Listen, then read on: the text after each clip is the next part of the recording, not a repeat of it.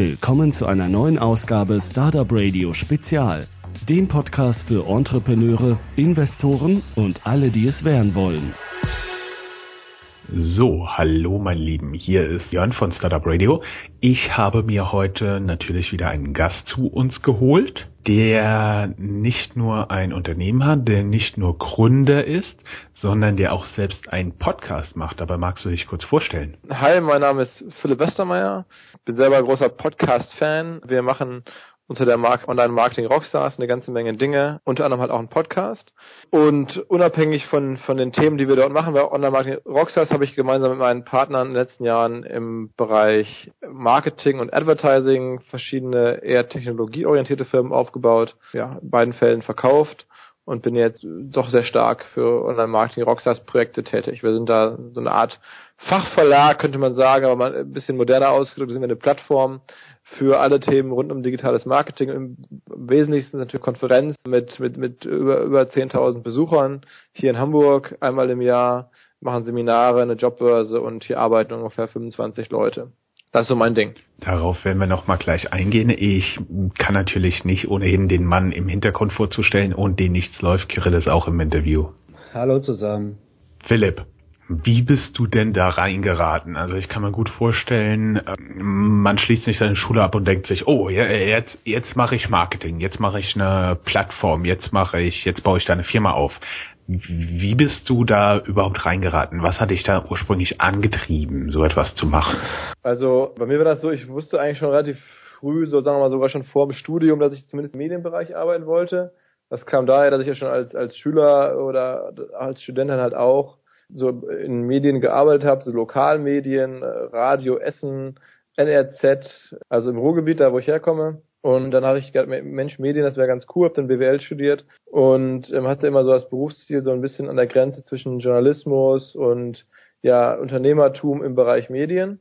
Und dann bin ich nach Studium ähm, ich, äh, hier in Hamburg zum Teil auch noch bei Gruner und Jahr reingerutscht und war dann die ersten beiden Berufsjahre sozusagen bei Gruner und Jahr Assistent des damaligen Vorstandschefs von Gruner und Vorstandsmitglieds bei Bertelsmann, also sozusagen mittendrin in der Medienbranche.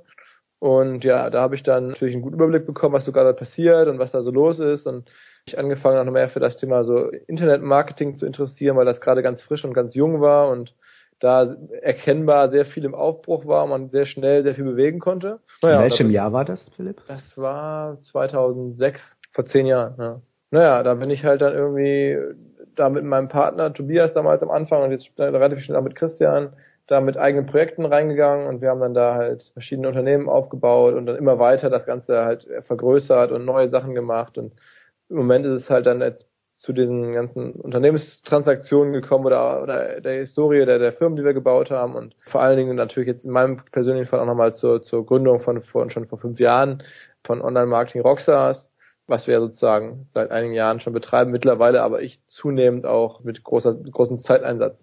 Und du hattest praktisch zwei Firmen, wovon du eine verkauft hast an Krunner und Ja mhm. und eine verkauft hast an Zalando. Kannst du vielleicht noch gerade mal drüber sprechen, was die beiden Firmen so gemacht haben und mit welcher Idee du die gestartet hast?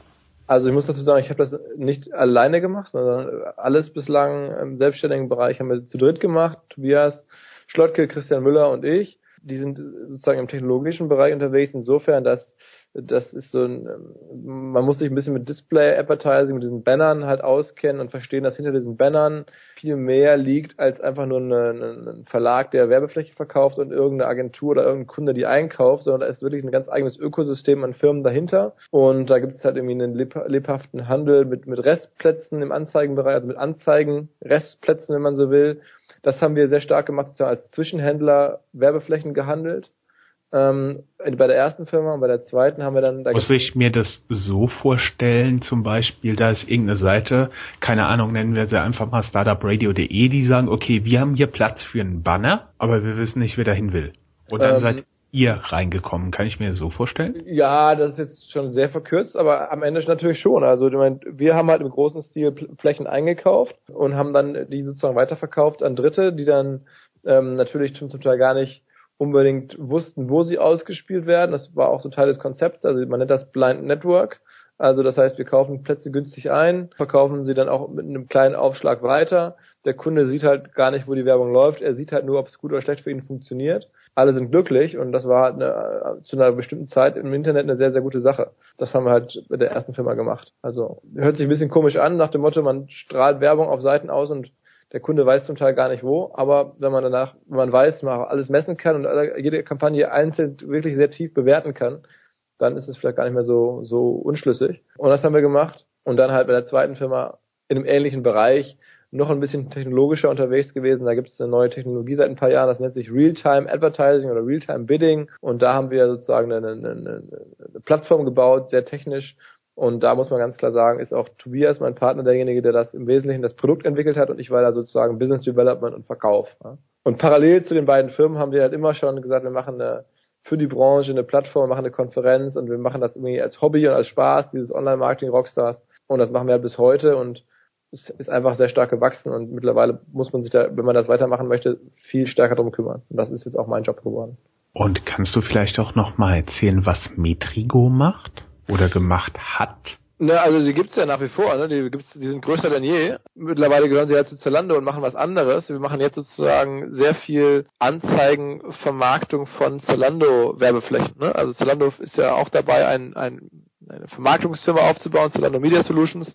Und dafür die technische Plattform ist Metrigo. Und vorher war es halt eine Einkaufsplattform für werbetreibende E-Commerce-Firmen zum Beispiel, die dort irgendwie Kampagnen platzieren konnten, Advertising sozusagen, also in Echtzeit versucht für den Kunden dann die Budgets auszusteuern und natürlich möglichst dann äh, effizient die, das Media einzukaufen, so dass der, dass der unsere Kunden dann halt damals einen sehr performanten Media-Einkauf über uns machen konnten und wir dann dafür eine Provision bekommen haben. Aber das ist halt, äh, nach der Übernahme von Zalando hat sich das Modell stark verändert und wir haben jetzt da andere Themen vor Augen sozusagen. Dann erzähl doch mal, wie du, wie ihr auf die Idee für Online-Marketing Rockstars gekommen seid und was ihr da tatsächlich heute macht und wie unsere Zuhörer, also das sind meistens Gründer, Gründungswillige oder Gründungsinteressierte, wie die das praktisch nutzen könnten oder wie die den Einstieg finden könnten oder ähnliches wir sind natürlich, also haben, wir haben jetzt ja mit Gründung eigentlich auf den ersten Blick gar nicht so viel zu tun, weil unser Thema ist halt Marketing. Wir sind, wenn man jetzt mal wirklich böse formuliert, ein Fachverlag für digitales Marketing. Das ist jetzt, die modernere Formulierung ist, wir sind eine, Pla eine Plattform für digitales Marketing mit allen Aspekten, die es da gibt, ne? Also eine Jobbörse, Seminaren, Informationen, jeden Tag Artikel, aber auch halt kostenpflichtigen Studien zu bestimmten Teilbereichen, YouTube oder Instagram oder sowas. Und ich glaube halt, wie Startups bei uns andocken können, naja gut, ich meine, die meisten Internet-Startups, für die ist ja Marketing schon sehr wichtig. Ne? Also Marketing ist teilweise Kernwertschöpfung für die Startups. Ist, wenn sie da nicht gut sind, wenn sie das nicht im Griff haben, dann ist alles andere halt sehr, sehr schwer. Wir liefern halt, glaube ich, an vielen Stellen schon das Handwerkszeug. Wenn man jetzt sagen wir, wir haben eine kostenpflichtige Studie, die kostet 99 Euro, da steht halt ziemlich genau drin, wie halt App Store Optimization geht, wie ich beim, im App Store nach oben komme mit meiner App als Beispiel. Oder wir haben halt eine ausführliche Studie auch für 99 Euro, so, so, so, so eine lange, lange Ab Abhandlung und sagen wir mal so 60 Seiten darüber, wie Startups ihre ersten Nutzer und ihre ersten Reichweiten gewinnen. Das nennen wir so den Growth Hacking Report. Also auch das ist dann am Ende, ist alles Informationen an verschiedensten Stellen für Unternehmer, für Marketing-Leute bei Startups. Wir machen sowas wie den Traction Day, also einen Tag, machen wir häufiger im Jahr, wo wir halt von Leuten, die bereits Erfolg haben, uns genau erzählen lassen, wie haben sie die ersten Schritte geschafft, wie haben sie die ersten Nutzer akquiriert, wie ist das zustande gekommen. Ja, und so, also wir hinterfragen halt immer, wo kommt Reichweite her, wo kommt, wo kommt diese berühmte Traction her und das findet man, findet man uns an allen Stellen. Natürlich können wir uns auch Startups irgendwie Jobs einstellen oder wir finden Mitarbeiter für Startups oder so. Aber eigentlich sind wir so, sage ich mal, vielleicht ein Punkt, wo man ein bisschen recherchieren kann und wo man gucken kann, um halt vielleicht so die ersten äh, Marketing-Erfolge zu erzielen. Wenn ich das jetzt mal überspitzt formulieren darf, seid ihr praktisch der Platz, wo ich als junger Gründer hingehen könnte und mir ein paar Inspirationen fürs Marketing hole. Absolut, ja klar. Und ihr macht auch einen Podcast. Das stimmt. Den kann man natürlich umsonst hören. Da spreche ich halt auch mit Unternehmern, mit Marketingleuten, die sowohl halt selber Marketing machen, als auch dafür Tools oder irgendwelche Ideen haben. Ähm, also alle möglichen Menschen, die irgendwie im Marketingbereich andocken, die haben wir da ja, da gibt's also jetzt zuletzt war zum Beispiel eine, eine junge Frau da, die auf Instagram sehr erfolgreich ist. Da kann man sich wirklich sehr genau anhören, wie sie es geschafft hat. So, irgendwie, die hat, glaube ich, 200.000 Follower bei Instagram. Habe ich mit ihr länger darüber gesprochen, wie man das hinbekommt, wie das entstanden ist. Ähm, aber wir haben auch einen SEO-Experten da, der so ein bisschen was erzählt über, über SEO aktuell oder über SEO bei Amazon. Also all die Themen, die gerade im Marketing heiß sind und die wahrscheinlich viele, viele Startup-Gründer umtreiben die diskutieren wir da einmal wöchentlich im Podcast für jeweils ungefähr eine Stunde, 45 Minuten mit einzelnen Leuten. Und das kann man ist halt bei Soundcloud und im iTunes Store immer Online Marketing Rockstars Podcast. Einfach mal reinhören, da gibt es mittlerweile, ich glaube, 13 Folgen und alle, würde ich behaupten, haben, liefern gewisse Mehrwerte auch für Gründer oder gerade für Gründer. Wie kommt ihr auf die Themen? Weil ich kenne das von Kirill und mir. Wir haben sehr, sehr viele Ideen. Dadurch, dass wir das Ganze aber praktisch nur als Hobby betreiben im Moment, ist das so, dass wir da extrem viel Energie für brauchen, wirklich jedes Mal ein neues Thema und hier und das und dies zu machen. Wie findet ihr diese Themen und dann habt ihr praktisch jemand, ein oder zwei Personen, die es Teilzeit oder Vollzeit auch umsetzen für diesen Podcast? Also wir, wir haben jetzt mittlerweile bei uns im Team hier 25 Leute, die für Online Marketing Rockstars arbeiten da gibt es halt auch ein, zwei, klar, die sich im Wesentlichen um den Podcast kümmern, also nicht jetzt ganz ausschließlich, aber die, deren, deren Thema das ist. Und die den natürlich produzieren und da ein bisschen mir unter die Arme greifen. Und die Themenfindung, da, wir haben eine Redaktion auch bei uns, wir haben vier Redakteure und klar, da beobachten wir natürlich, was gerade spannend ist und, und wer gerade spannend ist und, und, und dann hören wir halt mal, wie man wo bekommen kann. Und das ist halt so ein typischer redaktioneller Prozess, aber natürlich ja schon von Leuten, die das Vollzeit betreiben. Ne? Also vier Redakteure, die machen ja nichts anderes am Ende, als, als sich zu überlegen, was könnte man rund um die Marke Spannendes äh, bringen. Sei es nun auf der Seite oder im Podcast oder sonst. Und Online-Marketing Rockstars finanziert sich im Moment selbst oder habt ihr da einen Investor hinten dran? Oder steckt ihr praktisch als Gründer das Geld da rein, das nach wie vor vorangeht? Also das war eine Weile so, dass wir da irgendwie da mehr oder weniger, man kann sagen, Geld reingesteckt haben, aber es ist nicht viel, aber zumindest auch akzeptiert haben, dass es kein Geld gemacht hat und trotzdem da viel für gearbeitet haben. Mittlerweile fängt es an, sich selbst zu tragen. Aber einen Investor haben wir nicht. Ihr macht auch Events. Ja. Kannst du vielleicht darüber noch mal ein bisschen sprechen? Was, genau, also unsere Events, für wen sich das lohnt und äh, wer, wer da so mitmacht, wie groß die sind und so etwas, würde wahrscheinlich unsere Zuschauer interessieren. Genau, also die Events ist ja das, wo wir eigentlich herkommen. Das war ja das allererste, was wir gemacht haben seit, seit Jahren, ist ein Event. Und unser größter Event im Februar, Online Marketing Rockstars Festival, da kommen halt über 10.000 Leute.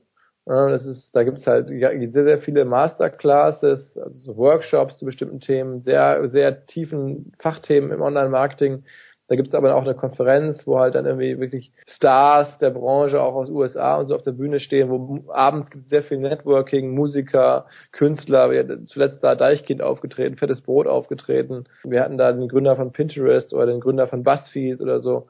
Alles ein relativ großes Ding.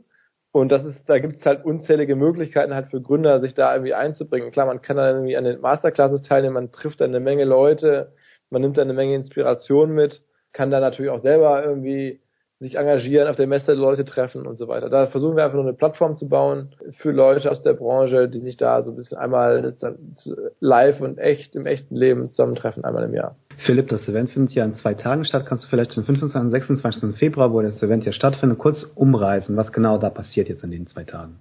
Also der erste Tag ist, eine, ist wir nennen das Expo, eine Messe. Und da kommen halt wirklich dann diese 10.000 Leute in der Spitze und äh, wir haben 120, 130 Aussteller, die halt verschiedenste Sachen zeigen. Am Rande des Ganzen gibt es halt 23 von diesen Masterclasses, Seminare, wo halt, muss man auf die, wenn man da Interesse hat, gerne auf der Website online-marketing-rockstars.de gibt es oben einen, einen, einen Reiter äh, Festival und da steht das genau drin. Das ist hier in Hamburg, mitten in der Stadt, in der Messe, die ist hier mitten zentral in der Stadt. Die Messe kostet 20 Euro, also da kann jeder sozusagen teilnehmen. Gerne gebe ich für eure Hörer auch noch Tickets raus.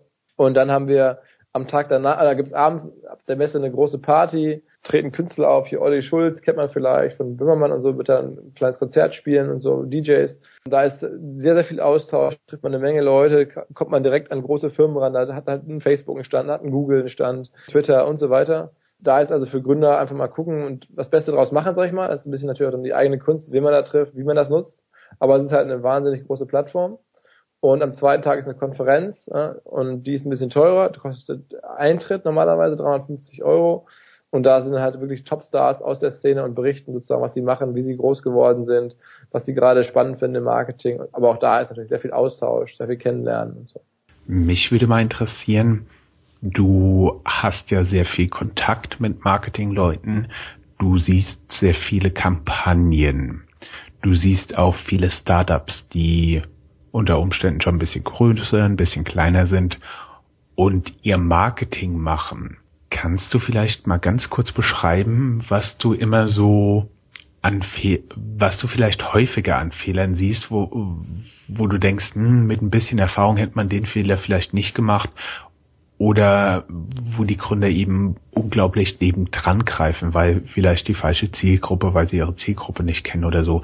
Was machen Gründer im Marketing falsch? Also so ein paar Beispiele, die dir jetzt aufgefallen sind natürlich und die Gründer oder das Unternehmen zu nennen. Also ich glaube, das Wichtigste ist, den richtigen Kanal zu finden. Ne? Es gibt ja im Online-Marketing, spricht man halt von Kanälen, ne? E-Mail-Marketing, Suche, Suchmaschinen-Marketing, Affiliate-Marketing, Display-Advertising, Facebook, sind alles verschiedenste Kanäle und da muss man halt, glaube ich, mit den richtigen Kanälen anfangen und ähm, aus, und, und sagen wir, mit kleinem Geld viel testen und dann ist alles möglich. Ne? Aber da ist halt wirklich, ähm, dass ich häufig sehe, dass halt Gründer manche Kanäle gar nicht richtig ernst nehmen oder gar, gar nicht richtig im Blick haben und sich total verrennen und sagen, okay, ich packe jetzt mein ganzes Geld, sag ich mal, ins Thema Display Advertising oder irgendwie eher in, in, in ich versuche jetzt wie andere Startups auch irgendwie Fernsehwerbung zu kaufen oder ich möchte jetzt gerne ähm, bei Facebook irgendwas machen. Also und, und da verstehen halt häufig Leute nicht, dass man die Kanäle und die einzelnen Möglichkeiten dort wirklich Stück für Stück für sein, sein individuelles Produkt durchtesten muss mit kleinem Budget. Und das ist halt wirklich eine, eine aufwendige Arbeit und das, man muss da sehr fleißig sein und sehr detailliert arbeiten, um zu gucken, wo passiert was für mich, wo spüre ich, dass ich mit kleinem Geldeinsatz irgendwas zurückbekomme, irgendeine Art von brauchbarer Response. Ja, da einfach auch solche Sachen wie E-Mail-Marketing, die werden total unterschätzt. Die meisten Leute glauben irgendwie E-Mail, das ist, wenn ich mal irgendwie äh, meinen Nutzern oder meinen Kunden, die mich irgendwie gefunden haben, ab und zu mal eine Nachricht schicke oder so. Das ist halt viel, viel mehr als das. Man kann wirklich Neukundenakquise betreiben im E-Mail-Marketing oder über E-Mail-Marketing. Man kann wirklich durch sehr professionelles CRM oder sehr cleveres CRM, Storytelling im E-Mail-Kanal wahnsinnig viel hebeln. Das unterschätzen einige total als Beispiel. Also würde ich praktisch jetzt einfach mal zusammenfassen. Das sind Dinge, die hören sowohl Kirill als auch ich sehr, sehr häufig, dass zum einen Startups ihre Marketingkanäle nicht genau kontrollieren, also sprich kein enges Controlling fahren, was funktioniert für mich am besten, wo kriege ich den meisten Traffic her, wo kriege ich die meisten Kunden her, welcher Kanal funktioniert für mich, äh, wer sind tatsächlich meine Kunden, weil ganz, ganz viele Startups, die kommen irgendwie an, ja, männ männlich zwischen 15 und 25 oder 18 und 25. Und das ja. ist meistens so eine generische Gruppe, dass du die nicht wirklich erreichst. Und dann musst du dir immer anschauen, okay, wer sind meine tatsächlichen Kunden? Vielleicht hast du ja auch ein Produkt, was für Rentner sehr interessant ist, aus irgendeinem Grund, über den du nie nachgedacht hast. Und wie erreiche ich die dann? Ne? Also das ist immer so eine Sache, die ja, ach, wir sehen und hören. Also ich bin, da bin ich noch nicht mehr so, das ist noch nicht mehr so mein Thema. Also das kann natürlich auch sein, aber ich also jetzt die richtige soziodemografische Struktur zu treffen, das ist mir erstmal gar nicht so wichtig, sondern ich frage mich wirklich eher kanalorientiert, was mache ich da? Habe ich alles durchprobiert, fein, kleinstteilig die Sachen ausprobiert, die man ausprobieren muss. Es gibt halt unzählige Optionen und welche und dann hat man vielen Leuten fehlt das Gefühl dafür. Die werden dann irgendwie von den falschen Leuten angesprochen und glauben dann da irgendwie, man müsste da und da sein Marketingbudget allokieren und das ist dann manchmal falsch.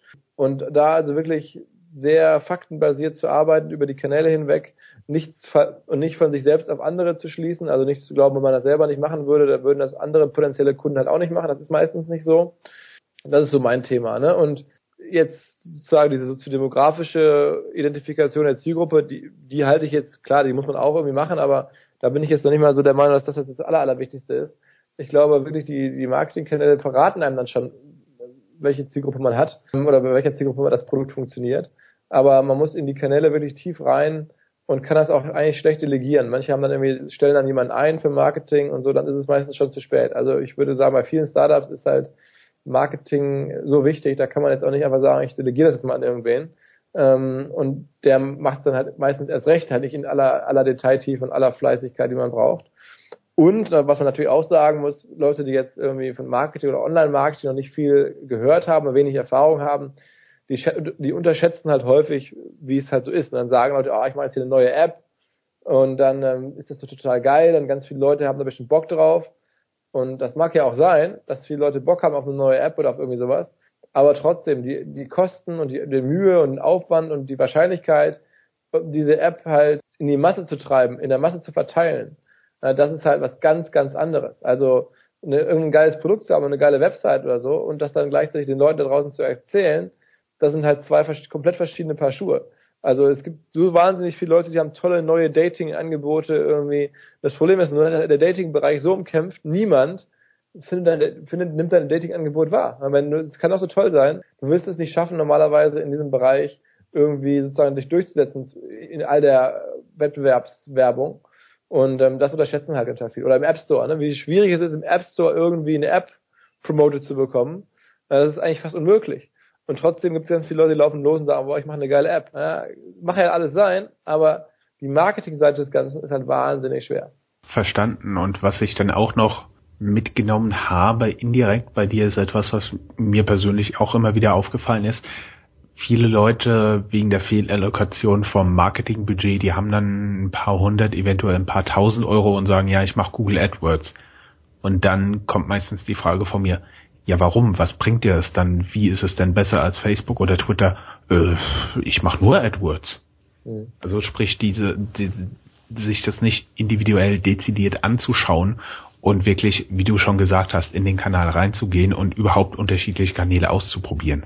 Ja, ja, genau. Also wobei auch da, ich glaube, wenn man mit Google AdWords einen Kanal ist das schon mal, eine, sagen wir mal, ein sehr, sehr guter Kanal, einer der wichtigsten Kanäle überhaupt.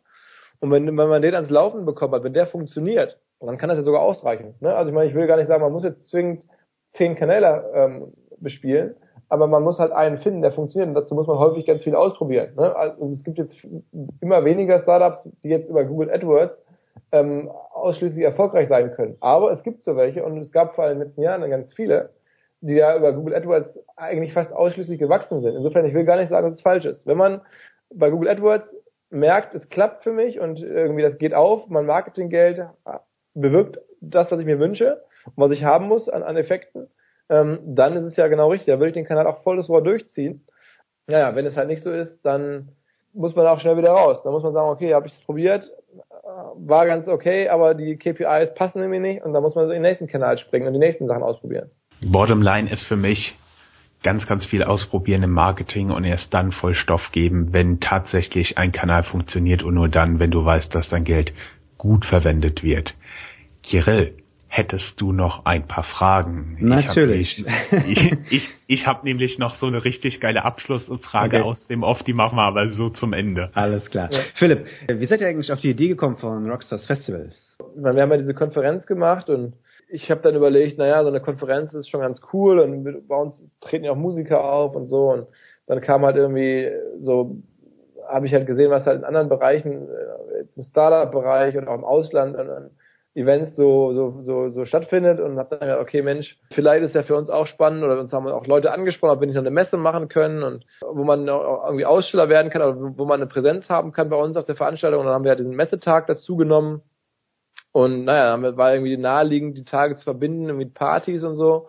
Und auf einmal merkst du halt, wenn du dann so in die Welt guckst, Mensch, das ist eigentlich mehr als nur eine Konferenz, du bist eigentlich schon in so einem Space, zwar ganz noch am Anfang, aber wie jetzt halt auch irgendwie so, so, so ein Cannes-Festival in, in, in Südfrankreich, ne, in, in Cannes, wo da ein großes Marketing- und Werbefestival ist einmal im Jahr oder es gibt ja da, da verschiedenste Beispiele sozusagen für so Festival-Events und, und, und da habe ich halt gesagt, okay, Mensch, lass uns doch diesen Weg weitergehen, lass uns doch auch versuchen halt nicht nur eine Konferenz zu sein, sondern darüber hinaus wirklich zwei Tage lang mit verschiedensten Side-Events und ähm, ja, mit, mit noch viel mehr Programmen die Leute zu begeistern und ähm, die Reise nach Hamburg zu rechtfertigen und zu, zu ja, noch, noch viel noch anzureichern. Und dann bist du halt auf diesem Thema drauf und dann fallen dir tausend Sachen ein und es kommen Leute auf dich zu und sagen, Mensch, hier können wir noch das machen und jenes machen und dann hast du halt diesen Festival Spirit. Mir macht halt auch Spaß, so diese Mischung aus, aus Business und, und ja, irgendwie auch Lebenszeit und, und, und, und Genuss und, und man hat halt gerne eine Party oder hat halt gerne da Künstler und so und ja, dann so waren wir auf einmal auf dem auf der Welle drauf und die surfen wir jetzt ein bisschen. Jetzt seid ihr ja nicht die, die erste Konferenz beziehungsweise Veranstaltung in diesem Bereich. Also es gibt ja ein ganz bekanntes Event irgendwie die Mexiko, ja, für alle Marketing-Crowds in Köln. Es gibt aber auch in Berlin so eine Veranstaltung. Was würdest du sagen, was macht eure Veranstaltung aus? Wieso sollte man die besuchen?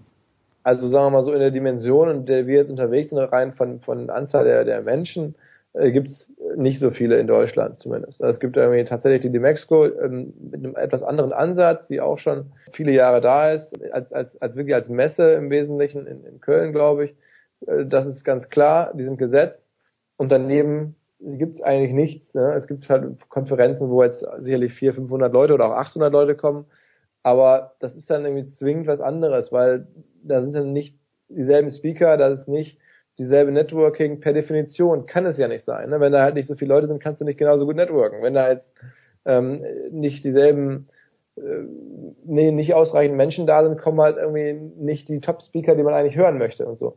Also insofern ist natürlich die Anzahl der Menschen in dem Bereich schon irgendwie wichtig. Ja? Auch wenn man da irgendwie natürlich mal aufpassen muss, dass man den Bogen nicht überspannt.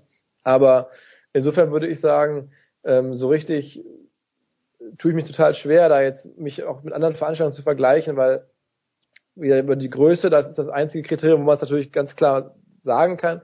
Da habe ich ja gerade was zu gesagt. Und inhaltlich gibt es auch wahnsinnig gute Sachen, ne? die auch kleinere Konferenzen, die super gut sind. Ne? Gar keine Frage. Ich bin ja selber bei einigen auch irgendwie dabei als Speaker, als Moderator. Freunde von mir sind im Bereich unterwegs, machen teilweise echt super Sachen. Aber dennoch ist es halt immer was anderes, weil wir versuchen halt irgendwie unser, unser eigenes Ding zu machen mit mit der Mischung an Speakern, mit der, mit der ganzen Darreichung. Ich meine, du kommst bei uns hin, da steht ein Shanty-Chor vor der Tür, ähm, da kommen mal die Hälfte der Speaker, oder drei Viertel sind, sind, aus, sind Ausländer aus USA, aus Frankreich, sonst woher, die da sprechen, die du sonst nie in Deutschland siehst. Ähm, da sind Musiker auf der Bühne, da ist, da tue ich mich sehr schwer, das zu vergleichen, sagen wir es mal so. Okay.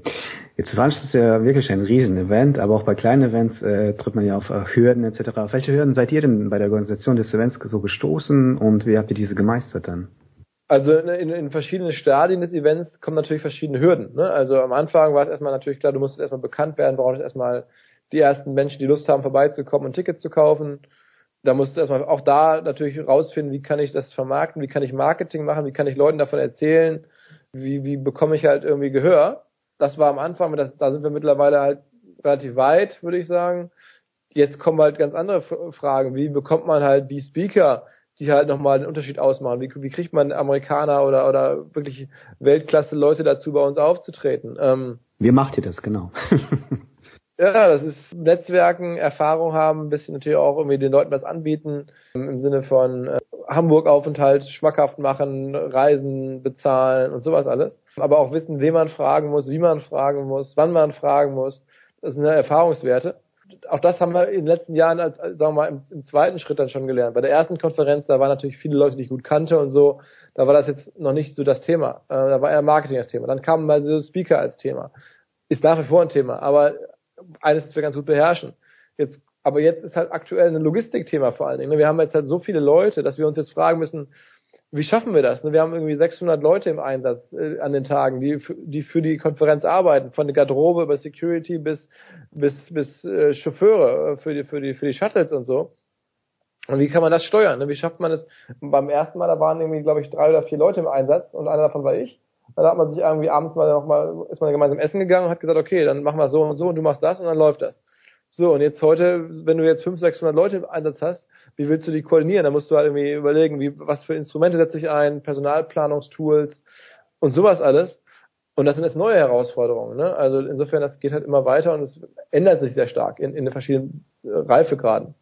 Okay. Welche Marketingkanäle funktionieren denn bei euch jetzt am besten? Also was für uns gut funktioniert am Ende ist, dass wir unsere Plattformhalter haben. Ne? Also die Leute kennen uns jetzt über die Plattform, wir schreiben ja jeden Tag Artikel wir sind ja nicht, nicht, mehr, nur die Konferenz, wir haben halt einen Verteiler von Leuten, die uns lesen, die uns unsere Artikel abonniert haben, die irgendwie das ganz witzig finden, was wir machen, sage ich jetzt mal, und die unsere Partys besuchen äh, über das Jahr und ähm, das ist halt für uns, wenn wir da den Leuten schreiben und sagen, Mensch, es geht wieder los, das ist natürlich das, das Allerwichtigste von allem.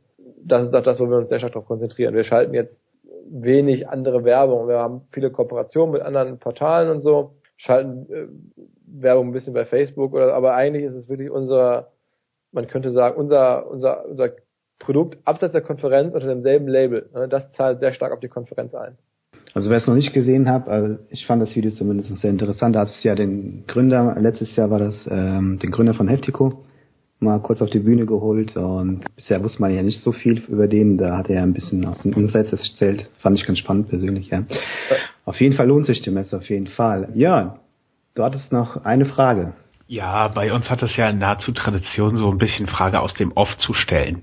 Äh, einfach um dich so ein bisschen rauszukitzeln und um so ein bisschen Humor in die Sendung zu bringen.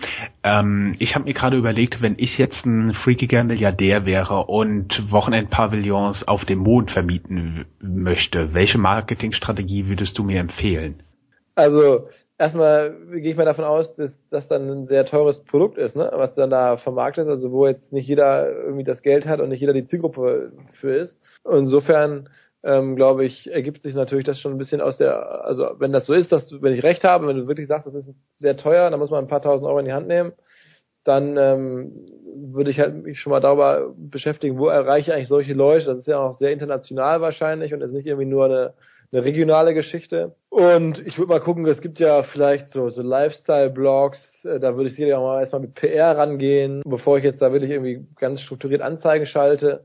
Ich glaube, du wirst da wahnsinnig viele Streuverluste haben, äh, wenn du da irgendwie jetzt einfach sofort anfängst, Anzeigen zu schalten. Du musst da irgendwie erstmal vielleicht gucken über PR, was, welche, welche Magazine, welche Kanäle funktionieren so ein bisschen. Und ich meine, das ist ja eine krasse PR-Story so, ne? Also das ist ja eine, da hast du ja eine Story, da hast du ja viel mehr als nur ein Produkt. Das ist ja jetzt irgendwie nicht so wie irgendwie Mineralwasser oder wie jetzt, weiß ich nicht, äh, Joghurt. Das ist ja was total abgefahrenes Besonderes und das ist an, da würde ich halt dann wirklich das hört sich jetzt ein bisschen plump an, aber irgendwie Content Marketing machen, da würde ich das Projekt irgendwie über Inhalte vermarkten, über, über, über PR, über eigene Plattformen, über sowas. Ich glaube, das ist das plus vielleicht Facebook. Ne? Am Ende ist natürlich Facebook wahrscheinlich auch, wenn man da, da die richtigen Anzeigen zu schaltet, werden wahrscheinlich eine Menge Leute klicken und das ist ja noch nicht so teuer häufig. Aber zum Beispiel so Sachen wie Affiliate Marketing oder Google oder also Search Marketing und so kannst du ja wahrscheinlich da sparen weil dazu gibt es ja gar kein Suchvolumen, das Thema ist ja ganz neu und du musst es ja erstmal sozusagen in die Breite tragen. Ne? Also so die Kanäle, die andere Startups am Anfang immer machen müssen, wie jetzt Search oder wie jetzt E-Mail oder so, das ist vielleicht da jetzt gar nicht so das, das naheliegendste oder so Preisvergleich, also kannst du alles vergessen. Affiliate, ne, das Übliche kannst du wahrscheinlich alles wirklich da nicht machen, sondern du musst halt erstmal ein Bewusstsein dafür schaffen, dass es sowas gibt. Und das geht dann wahrscheinlich über Facebook ganz gut, das geht über, über PR, über Inhalte, über wirklich Storytelling, Interviews geben und sowas. Wäre jetzt mein Gefühl. Da haben wir natürlich aus der persönlichen Fragerunde auch noch so zwei, drei Fragen, die wir in der Regel ja auch äh, am Ende des Interviews stellen. Zum einen vielleicht auch äh, die Frage, was war denn eigentlich bei dir so der beste Rat, den du erhalten hast? Da, das habe ich mir nie überlegt. Weiß ich nicht. Also ich weiß nur, dass ich ein paar Ratschläge erhalten habe, da bin ich froh, dass ich nicht drauf, nicht drauf gehört habe. Also ich weiß noch, als ich angefangen habe, mal so mit Online-Marketing-Veranstaltungen, da haben Leute zu mir gesagt, vor sechs Jahren oder so, ah, das ist immer sehr schwer und da die Leute sind eher undankbar und da gibt es eine Menge Anbieter, mach es mal lieber nicht. Also äh, das finde ich immer noch lustig heutzutage, dass, dass mir davon eigentlich abgeraten wurde, das zu machen, was jetzt ja doch schon, glaube ich, vielen Leuten gut gefällt und ein großes Thema ist. Das ist eher so ein Rat, der, der schlechteste Rat, der mir gegeben wurde. Aber so der beste Rat, der beste einzelne Rat, ich wüsste es nicht. Also ich, es gibt ihn wahrscheinlich, aber ich habe noch nie drüber nachgedacht. Stell dir vor, du könntest die CMO-Rolle, also Chief Marketing Officer bei, bei liegendem Unternehmen für eine Woche übernehmen. Welches Unternehmen wäre das und was würdest du dort machen? Gute Frage. Also ich meine, interessant ist natürlich schon, also ich finde es schon faszinierend, was Red Bull macht, sagen wir mal so. Ne? Also die haben da irgendwie eine komische Limonade oder ihr, ihr den Drink da und vermarkten den halt komplett über ihre ganzen Events und, und, und sagen wir mal besonderen Maßnahmen. Um da mal zu verstehen, wie da die Metriken sind. Ne? Also was solche Events kosten, wie die auf diese Marke einzahlen, wie die das messen, wie die, ähm, ja, wie deren KPI-Reporting aussieht oder deren ganzes Marketing-Controlling aussieht. Gleichzeitig wie da sozusagen auch eine, eine Kreativprozess funktioniert äh, im, im Blick auf neue Events, weil am Ende gibt es wirklich nur ein Produkt, das ja scheinbar funktioniert, das ist diese blöde Dose. Und die ganze Welt drumherum, das ist halt schon ziemlich abgefahren. Also auch da jetzt Fußballvereine zu kaufen oder zu übernehmen und das folgt ja irgendeiner Logik, vermute ich mal. Ähm, und das, das finde ich natürlich sehr spannend, das mal die Zahlen dazu zu sehen und da einfach mal so ein bisschen den Prozess dahinter zu verstehen. Man kann natürlich auch viel von außen schon erkennen, aber vieles halt auch nicht.